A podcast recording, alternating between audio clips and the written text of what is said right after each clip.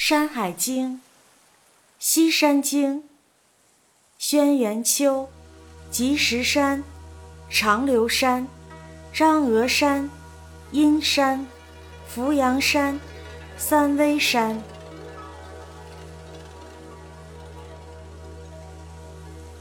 要西四百八十里，曰轩辕之丘，无草木，浔水出焉，南流注于黑水。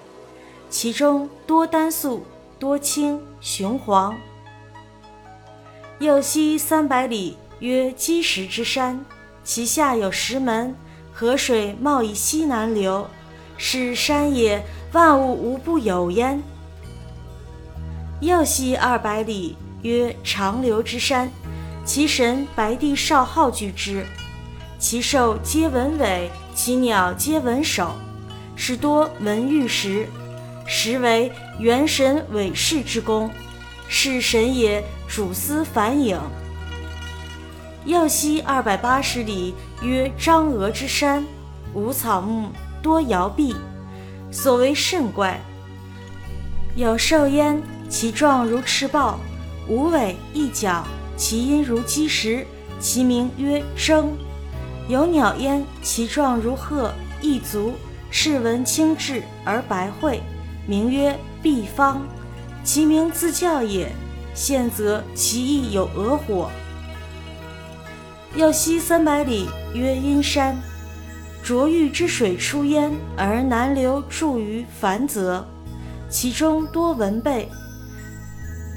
有兽焉，其状如狸而白首，名曰天狗，其音如猫猫，可以御凶。要西二百里，曰伏悌之山，其上多宗南，下多金玉，神将宜居之。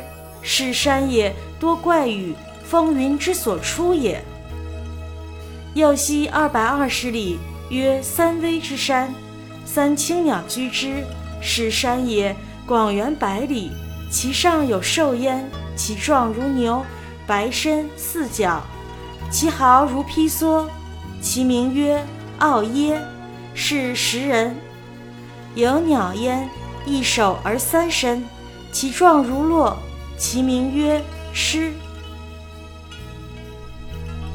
这段文字说的是，玉山往西四百八十里，有山名字叫轩辕丘，山上没有花草树木，寻水从轩辕丘发源，向南流入黑水。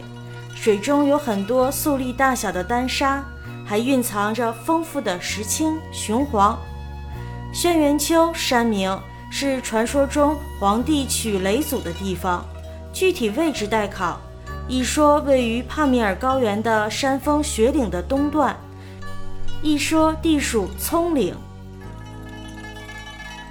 再往西三百里有山，名字叫积石山，山下有一道石门。黄河水漫过石门，向西南流去。在积石山上，世间万物应有尽有。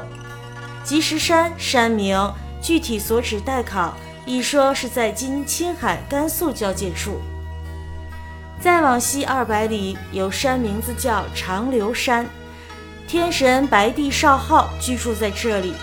山中的野兽尾巴都有花纹，而飞鸟的脑袋上都有花纹。山上蕴藏着丰富的彩色花纹的玉石，这里也是元神韦氏的行宫。此天神主要负责太阳西沉时把影子反拨到东方。长留山山名具体所指待考，一说是在今新疆境内。再往西二百八十里有山，名字叫张峨山。山上没有花草树木，却蕴藏着丰富的瑶碧之类的美玉。山里经常出现一些奇异古怪的现象。山中有一种野兽，外形像赤豹，却长着五条尾巴和一只脚，发出的声音如同敲击石头的响声，名字叫铮。山中还有一种鸟，外形像普通的鹤，但只有一只脚。长着红色的斑纹和青色的身体，有着一张白色的嘴巴，名字叫毕方。它鸣叫的声音就像自身名称的读音。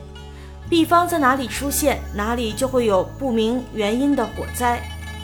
张峨山山名，具体所指待考，已说是在今甘肃境内。再往西三百里有山，名字叫阴山。浊玉水从这座山发源，然后向南流入凡泽，水中有很多五彩斑斓的贝壳。山中有一种野兽。外形长得像野猫，却长着白色的脑袋，名字叫天狗。它会发出猫猫的叫声。饲养这种动物可以抵御凶煞之气。阴山山名，具体所指待考。一说是在今新疆境内，一说是在今甘肃境内。在今内蒙古中部及河北省北部有阴山，与此处所说的阴山不同。凡泽水名，具体所指待考。一说即今青海的拔嘎柴达木湖。再往西二百里有山，名字叫扶阳山，山上有很多棕树和楠树，山下蕴藏着丰富的金属和玉石。一位叫江仪的神居住在此。扶阳山上常常落下怪异的雨，风和云也常在此兴起。扶阳山山名，当为祁连山中的一个山岭。再往西二百二十里有山，名字叫三危山，三青鸟栖息在这里。这座三危山方圆达百里，山上有一种野兽，外形像普通的牛，却长着白色的身体和四只脚，身上的毛又长又密，好像披着蓑衣，名字叫奥耶。会吃人。山中还有一种鸟，长着一个脑袋，却有三个身体，外形与骆很相似，名字叫吃。本集完。